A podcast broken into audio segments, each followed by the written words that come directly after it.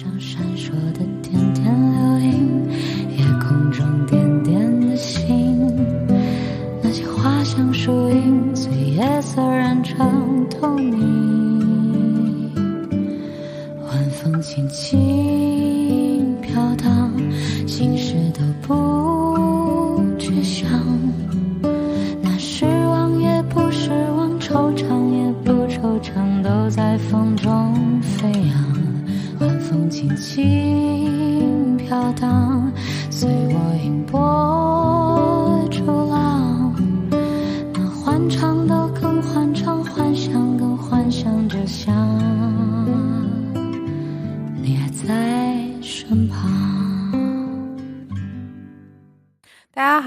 是莎拉。大家好，我是陈老师。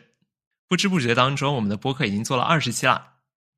其实是不止二十期，因为有的是那个什么二点五什么的，就是其实比这个要多一点。然后还有什么先导片之类的。但是不管怎么说，从数字上来说也是到二十了。不管怎么样，我 在不知不觉当中，我们已经做了二十多期了。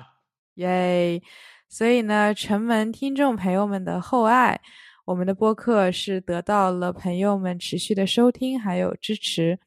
那在其中呢，我们也是收到了来自我们朋友们的一些提问，但这个提问不是关于感情的啊，其实也有关于感情的啦，但是我们这一期不讲，就是关于情感方面的问题。那我们呢，这一期是想聊聊在我们做了播客以后，在线上和线下被朋友们问到的一些关于播客制作的问题。第一个问题呢，就是我们录播客用了什么软件和硬件？我们一开始就用有一个软件叫 Riverside，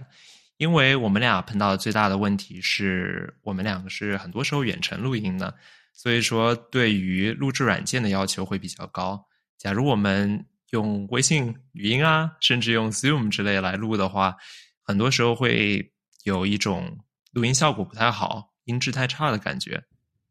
当然在音响方、音响器械啊各种各样的调配上，我们还是花了一些功夫的。比如说，我们各自都买了一个 麦克风。我是因为平时跟别人会连语音开麦，所以说我本身就有麦克风。但是我们帮沙老师买了一个麦克风，这是沙老师单独出资的，不是说我们帮沙老师买一个，是沙老师给自己买了一个。那这个我这个呃。麦克风是 Yeti 的一个很基本的一个麦克风，是 Blue 的，是是 Blue 的，是 Blue Yeti。OK，它它的牌子是 Blue，然后呃型号是 Yeti。不过有麦克风比用手机啊，或者是用 Laptop 的自带的麦克风会好很多。对，收音效果会好很多，因为我们有一期是就是关于那个分手的那个，我们是。在旅行的时候，我们在 Santa Barbara 没有带话筒出去，就我们直接用电脑收音，就觉得录音效果没有就是用话筒好，但是也录完了，然后也得到了很多的收听，这个是有一点点意外。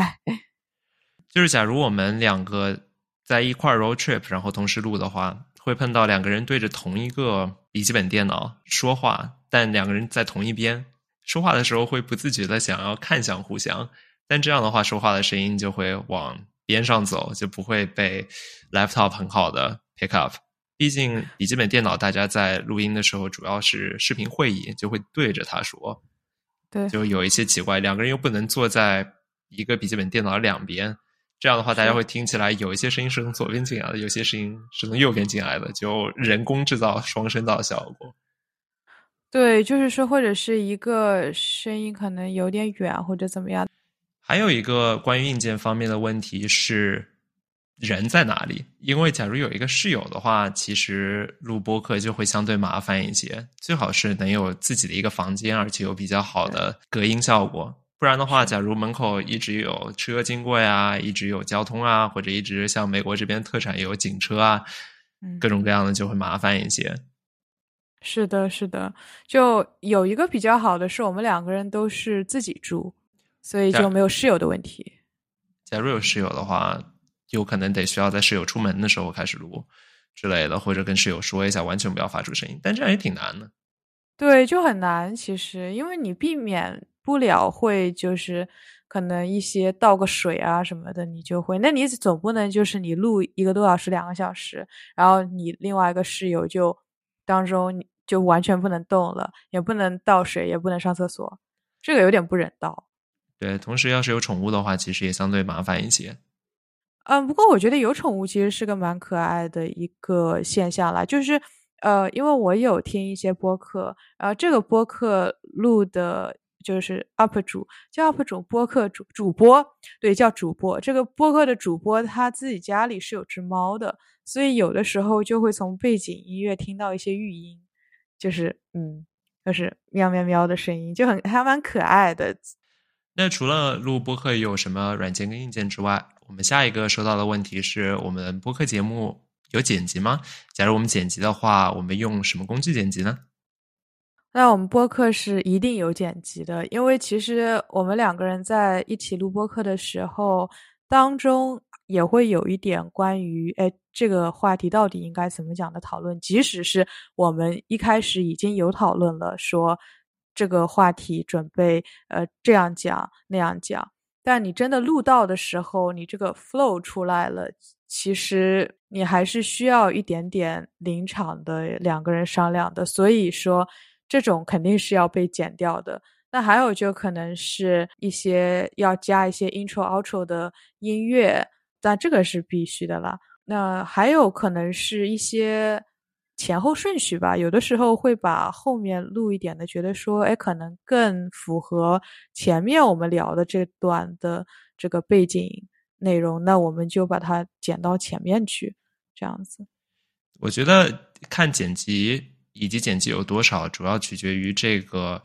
节目的目的是什么，以及节目的形式是什么。假如是对话型的节目，尤其是事先没有特别写稿，而事先让两个人 free flow 来讨论的话，嗯，势必会有一些情况下，两个人要说一下之后往哪往哪边聊，你这还要剪掉不少。就是嘴瓢的情况，还有口屁，可能肯定会有。录音录的比较多的话，可能经验比较多，是的，说的就会好一些。但假如录音录的比较少，就会需要剪掉多一些。就我们两个人，其实再返回去听的话，一开始录的，当时觉得录的还挺好的，但是我们在做了这么二十来期以后，觉得。现在的可能聊天的感觉可能更好了一点，一开始多少是有点生涩的。对，但也只能通过不停的录节目、不停的推出的方式，通过 quick iteration 的方式来提升自己的能力吧。对。那另外一种节目形式就是我们事先完全准备好的，很多时候会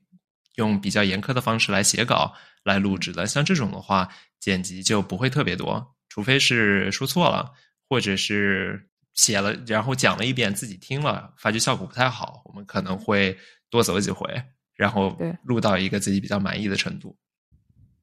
这样的话，我们的剪辑的工具一般是什么呢？我们剪辑的工具一般是小宇宙，就是不得不说，就是国内剪出来的这一个产品用起来是真的好啊。就是我们一开始其实是在。Anchor 还是 Riverside 上剪的来着？Riverside 不太能够剪，Riverside 它现在主要是因为短视频非常的多。呃，Riverside 本身是一个让大家可以剪语音聊天，也可以剪视频聊天的一个工具。它除了剪视频聊天之外，还有很多是自己拍短视频，然后自己来剪。它对于一分钟到五分钟或者是几十秒的视频材料。语音材料它剪起来比较方便，但除此之外的话，它非常不行。小宇宙的话是国内的一个播客平台，但除此之外，它自己有一个主播后台，当中有一一个网页版的语音剪辑的一个工具。虽然这个工具还处在 beta，因为它还缺不少的东西，但是它整体的使用体验跟它的 UI 跟它的各种用起来都很方便。唯一美中不足的可能是它只支持单音轨。也就是说，假如我们现在想要有多音轨，刚开始的时候，我们有三十秒的音乐，然后在最后十秒的时候，我们慢慢的把声音给 fade out，然后把人的语音给 fade in，像这种不行。我们就 basically 不能做交响乐，我们只能一个结束之后下一个开始。对，是，嗯，但是小宇宙有一个特别好的地方是它可以转文字，就是这样在剪辑的时候是真的有蛮多帮助的，尤其是如果有可能一小段都要被剪掉，就你就可以直接定位到那里，然后呃剪掉那一段。是中文转文字，它的英文转文字基基本做不出来，主要是中文转文字，但是同它的竞品在英文。播客方面的竞品，现在还没有怎么看到这个东西，把它整合进一个播客平台的剪辑工具，以及免费给制作播客的人使用。就算小宇宙现在还不是非常的火，就算国内的播客还还是不是非常的火，我觉得他们这个做产品是做的非常棒。对，而且我觉得从用户的角度来说，我觉得，因为我个人是又是主播，我又是听别人播客的人。就从使用上的角度来说，我觉得小宇宙也是国内做的最好的嗯播客收听平台，因为我觉得它的 UI 非常的简洁，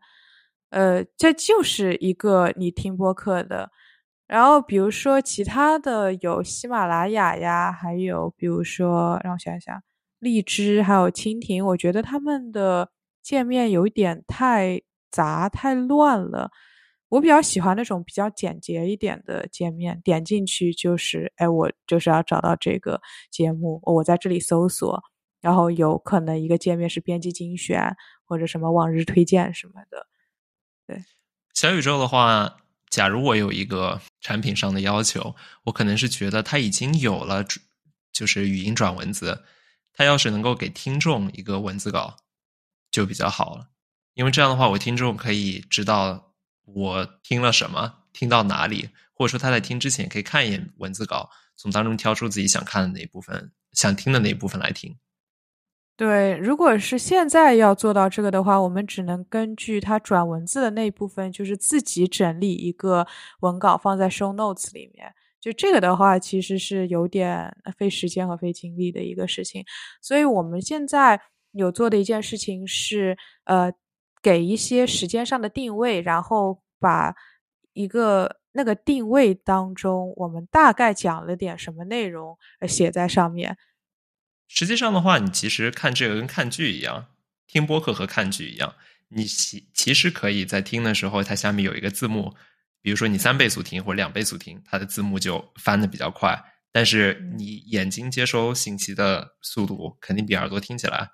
会要方便一些。有的时候你可能就。是就是需要一个字幕，然后你换像听歌听 spot 在 Spotify 或者是网易云音乐、QQ 音乐上听歌，你翻到你想要听的那一句歌词，就你翻到播客当中你想听的那一段开始听，我觉得这样就挺好的，因为你一下就可以扫过很多内容，把你不想要听的内容给跳过，就挺想要。对，这个是这个是的。小宇宙我觉得最好一点是给大家，尤其是没什么经验的播客主播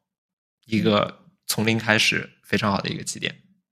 但是，假如有一些比较复杂的话，或者是有有一些技术宅想要把自己的播客从收听体验上做得很好，别的很多都是会请 sound engineer 专门用剪辑音效的工程师或者是一些音效师来来剪这方面的东西。我们两个的话，因为是 DIY 小成本制作，所以我们就不太会有。我自己试过用 Adobe Premiere，因为有的时候我们出会出现一些技术故障，比如说 Riverside 没有办法很好的把两个人的声音给分开，那我这样的话就得下每个人的单音轨，然后手动把它变成合成一个双音轨，再把它给融到一块儿，呃，上传到小宇宙。嗯，我试过，但是相比来说，这些专业工具就会上手起来更难一些，对新手来说不是特别友好。所以说，大家假如想自己做自己的播客软件的话，或者说自己开始做自己的播客节目的话，小宇宙应该是一个比较好的起点。对，这其实有点像什么呢？我觉得有点像美颜相机和 Photoshop。就是如果你用 Photoshop 的话，肯定能修图修得更精致一些。但是问题在于说，它的一些技术上的要求可能就高一点。那如果说，呃，你就是想稍微，嗯，把图片弄得好看一点，不那么原图直出，呃，直接用个美颜相机也够了。那第三个问题是，制作一期节目大概要多久？我们现在的更新频率有可能是一周到两周更新一集。对于我们两个来讲的话，好歹我们有两个人，我们非常熟悉的内容，应该说一周就能够准备好。因为我们主要需要做的就是写一个提纲，有些时候需要把整个稿给写出来，就着读就可以了。但是对于一些复杂一些内容，或者我们本身了解一些非常有兴趣，又跟一些又想跟大家分享的内容，我们就需要多做一些自己的研究，整理资料。最后把它给整理成一个稿子，所以说取决于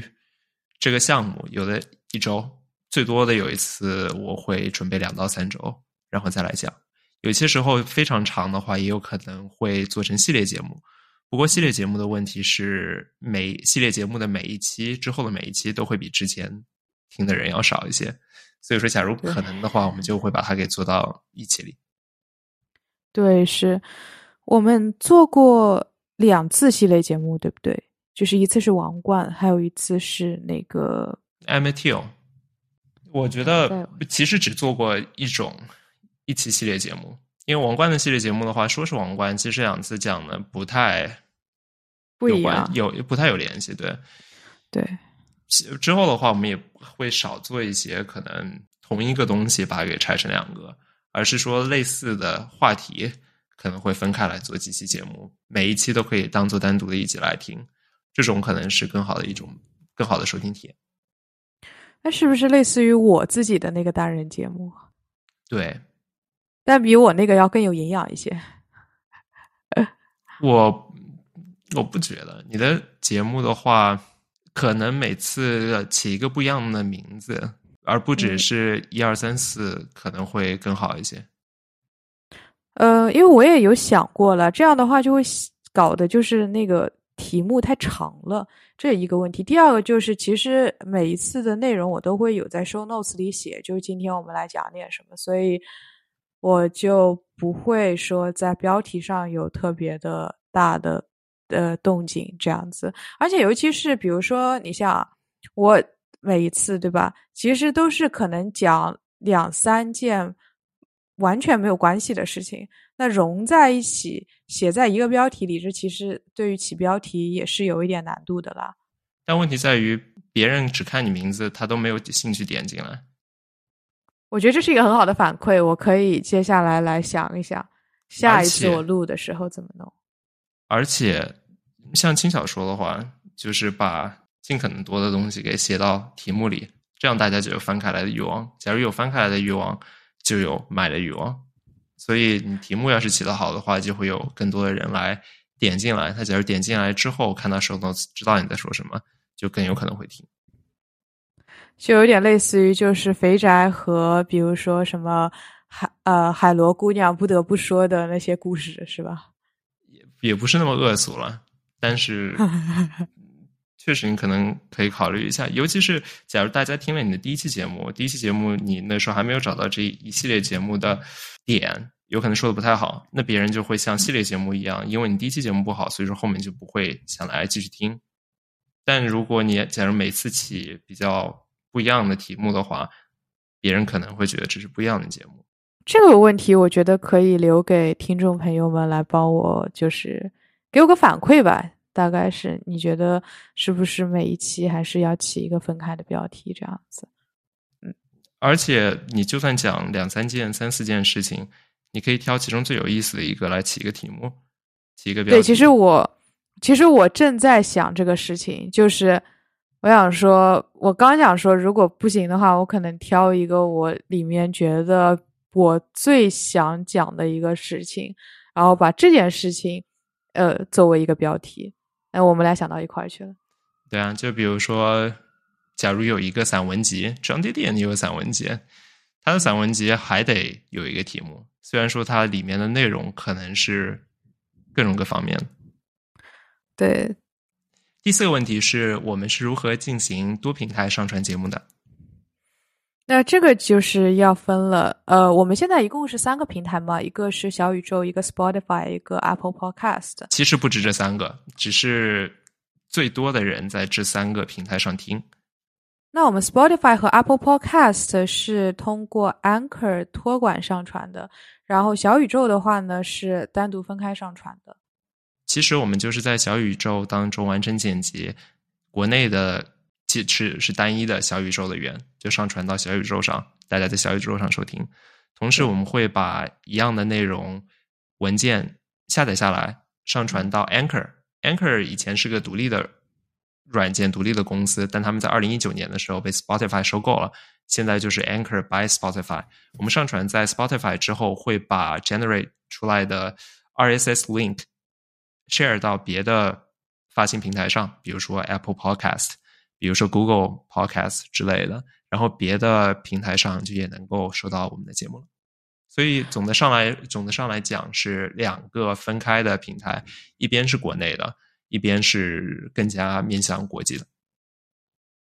对我们一开始其实还想在国内的平台上再多开几个，比如说网易云，还有让我想想好，哪什么喜马拉雅，但是因为他们要实名认证的步骤实在是太麻烦了。我们两个人身份证不在手边，所以就没有办法认证。更重要的问题不是这个，更重要的问题是国内各个平台之间的割裂非常严重。它没有办法在比如说小宇宙上上传之后，把 generate 出来的 RSS link 给上给分享到别的平台上，这样别的平台就直直接能够从小宇宙的上传当中 hold 那个节目。嗯嗯，所以我们就得。创建十个账号，然后有很多账号创建起来又非常复杂。它有些，比如像 QQ 的一个博客平台，它还需要你写申请，然后他觉得你可以，你才能开始在上面开始发布。小宇宙的话，就非相对来说是当中国内平台当中平台开放程度做的最棒的，这也是为什么我们现在一直在用。对，是的，是的。另外有一些节目我们会。有可能之后会考虑只放在国际平台上，取决于节目的内容以及节目的受众。对，就是我们因为其实，在计划当中已经有一些就是节目，但是呢，这个节目的内容呢，就是说我们怕放在小宇宙上，即使它通过了审核之后，万一也被下架了，或者说这个节目就完全没有办法通过审核。嗯，所以就可能只会放在 Spotify 上。完了，我觉得我又给自己挖了一个大坑的，这 episode 是一定要做了。这个意思是，总归有类似的 episode，也是因为在小宇宙上没有一个分级，我们也不知道会不会有十二岁的小朋友来听我们的节目。也不是说国外的平台上就有分级，但至少你在点开之前，它会告诉你这个屏这个这一集的内容是不是适合十八岁以下的。观众来，听众来听，对，但这个的话，其实不是平台自主给你呃定义的，其实是要你自己勾一下的。就我们在上传节目的时候，对啊，对。但比如说一些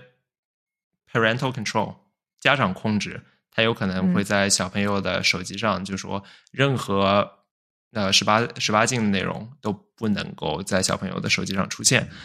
嗯，但小宇宙上目前没有这个情况。呃，也有可能，也有可能是因为国内听播客的听众本来就比较少，他也没有特别在意这方面。但国内的法律法规也没有特别规定年轻人呢对于文化产品的 cons 呃 consumption 有有什么 ban。像国内的电影啊，也没有一个很好的分级制度。是，就已经商量了很多年了，其实讨论了很多年了，但一直都没有一个结论嘛。之后可能得请哪些电影行业的从业者来跟我们讨论讨论这个问题。但最近比较有趣的一个就是，我们都知道《中国奇谭》这个动画做的不错，相当好。有些家长就说这个动画片不适合小朋友看，但这些动画片本身就不一定是为了小朋友准备的。对，我觉得其实这些动画还挺成人向的。动画我觉得只是一个。工具对，不能因为小朋友对现在的家长们小朋友的时还是小朋友的时候，他们看的动画片是为小朋友准备的，他们就觉得动画片全部都是为了小朋友准备的。动画只是一个载体，取决于他讲的故事讲的什么故事，是一种艺术表艺术表现形式，但是它的内容可以是千差万别。是，而且我其实还是想吐槽一件事情，就就事论事的讲啊，他觉得那里面的画风就很不适合小朋友看。但是我们当小朋友的时候，其实都看过《黑猫警长》，都看过《柯南》，对不对？就里面其实也有很多就是不太适合小朋友看的，也不是不太适合小朋友看的，就是里面也有蛮吓人的片段。但是我们也都这么成长过来了，到最后也没有变成那个黑影子杀手，对吧？也可能是因为现在整体的观众保守程度比当初要保守不少。对，我也觉得是比之前会保守不少。对，观众整个群体也跟以前不一样，因为毕竟以前我看的时候是在上海的电视台，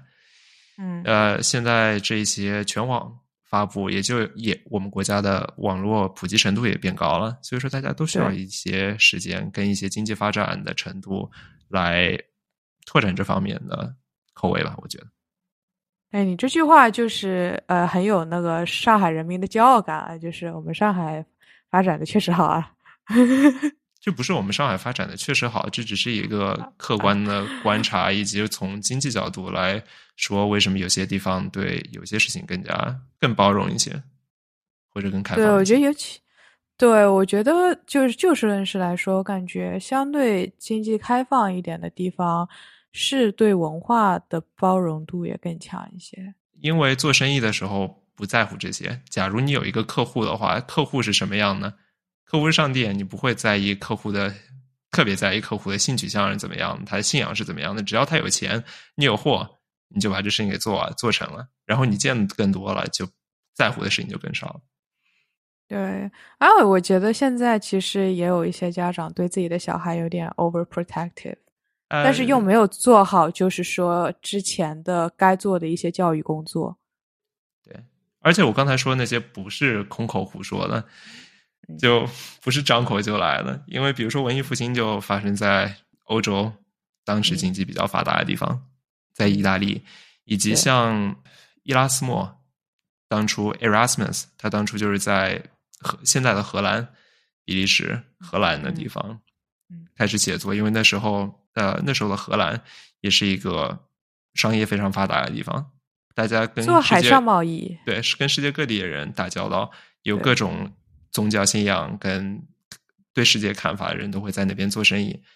那他们就对各方各各面的包容度就会高一些，因为只要大家能够在一起做生意就不要紧。同时，也不是说有保守的观念，或者说以农耕为主比较保守的观念，相对落后的地区，他们就不 justify。只是说经济发展程度可能两者之间有 connection，我甚至没有没有说他们之间有关有有 causation，只是说有 connection。对我正想说，就是这个是统计学意义上的正相关和呃，我没有说正相关，我还没有说出，我还没有能够证明它是真，它是它有正相关。好，这只是一个 observation，有 connection 还不能说它有 causation。那 correlation 也不是 c c 但 correlation 也不是 causation，对啊，但你说的正相关是 correlation 啊，对，呃，那是我在下不愧不愧是统计方面的 master，我本科甘拜下风，又把我学历暴露了，哎，又要说到我非常痛苦的读 master 的回忆了。Anywho，那第五个问题是我们如何定一期播客的主题的？呃，我觉得主要是两个来源吧。第一个是我们在决定做播客之前，我们其实就自带了一些主题。就像我们之前有提到的，为什么我们要做播客，其实是，嗯，一方面是我们觉得自己有一些生活上的事情分享出来还是挺有意思的，我们觉得挺有意思的啊，就听不听就无所谓了，对吧？那第二个就是说，我们确实有一些朋友。来问了我们，就是还挺类似的问题，就是一个差不多的问题被几个不同的朋友问出来了，所以我们觉得说，那做一个播客，让大家就是都可以听到，在一站式服务，就这种感觉。那还有一个来源呢，就是比如我们之前有邀请我们的朋友来当嘉宾嘛，那这些嘉宾就自带了主题，就比如说我们的蓝带大厨小美讲吃的，对吧？还有我们的小圆儿，因为之前有很多的搬家经历，以及他有非常丰富的人生经历，我们就拿他来讲一讲。嗯，我们同时我们知道，假如单靠吃以前的存货是肯定不行的。所以说，在做播客的这件事情的本身，也是激励我们更多的自己去学习、自己去思考，以及以不是说以前不学习不思考，只是以前嗯学习思考的时候没有以一个分享的态度去讨论这件事情。但自从开始做播客了，我就感觉我以前。就像以前给小朋友们讲解题目的时候，要给别人讲的时候，自己就会了解的更仔细，因为不然就误人子弟了。所以现嗯在有了播客这样的一个小目标，想跟大家一起分享的话，自己在研究起来、读书起来，各个方面就更加仔细、更加认真了。对，然后也更加有动力，就是其实是对，以后我们也会把更多的一些好朋友、嘉宾也加入到我们的，邀请他们加入到我们的讨论当中来。这样的话，就不只有我们两个的声音，毕竟我们两个知道的事情，终究终究还是少的。但我们有非常多各种各行各业的厉害的朋友们，然后通过做做播客，我们也希望认识更多的有意思的朋友们来加入我们的讨论。所以，这个将是我们之后做播客内容会常青的一个办法。对，没错。那第六个问题是在录播课之前会写稿吗？还是说就定了一个主题以后当场发挥？假如是介绍性的话，我们至少会准备，会写稿。就我们现目前介绍性的播客还是以纯介绍为主，但是我们有时候也会根据题目以及根据我们有的嘉宾的情况，可能是一位主播介绍，剩下的朋友们来提问，然后通过先介绍，然后再提问的方式来问出一些听众们在听的时候也会冒出来的问题。因为毕竟一个人在介绍问题，在介绍一个主题的时候，总是会有滑点的。嗯，盲点呢？那通过呃问答的方式会比较好接受吧？觉得会让这些主题更加 digestible。另外就是谈话性的题目，假如是纯粹嗯谈话的话，大家会自己各自做一些研究，然后把自己准备的内容给带到一个讨论当中来，分享观点，然后在切磋的过程当中和听众一起切磋升华。目前应该是这两种形式。是的，是的。不过总体而言，就是如果只是说你和我录音的话，我感觉我写的精细程度可能会比你更精一点。就是我倾向于把稿子写的尽量比较全，甚至就是我的，如果是我自己录博客的话，我甚至会写逐字稿。但是我印象里感觉你的话就是主要更多的写 talking points，呃，写的相对就是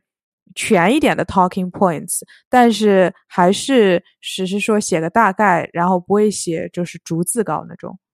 讨论的话，我会倾向于写一些 talking points，因为到最后自己在说的时候，因为说的跟写的会不一样。我只有在自己做介绍类的节目的时候，会写逐字稿，会读逐字稿。这样的话嗯会非常有非常条理，非常有条理，非常清晰的跟别人来解释是一个问题。讨论的话，我还是觉得 free flow 一些。至于我现在说话那么结巴，那么咯楞，我总是觉得，一方面是在播客上录节目的时候，会比平时说话的时候要